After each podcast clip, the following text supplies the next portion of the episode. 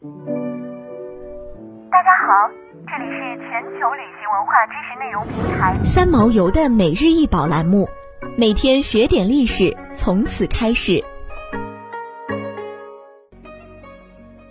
每天学点历史，从每日一宝开始。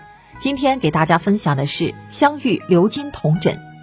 香玉鎏金铜枕，长方体，中空，鎏金镶玉，枕两端龙首高昂，龙身齐平，形成枕面，下有两对龙爪形矮足。枕上平面镶嵌玉片，浅浮雕图案式云纹，前后侧面为透雕怪兽纹。枕两端龙身镶嵌各式透雕玉片，出土时枕上残存丝棉枕套，枕内填充花椒以抗菌驱虫，现收藏于河北博物馆。根据研究，玉枕的使用主要在汉代，其他时代少见。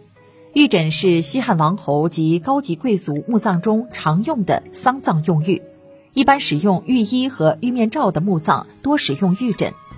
专家认为，西汉早期是御医发展重要的阶段，玉枕是殓葬用的，生活上基本不用。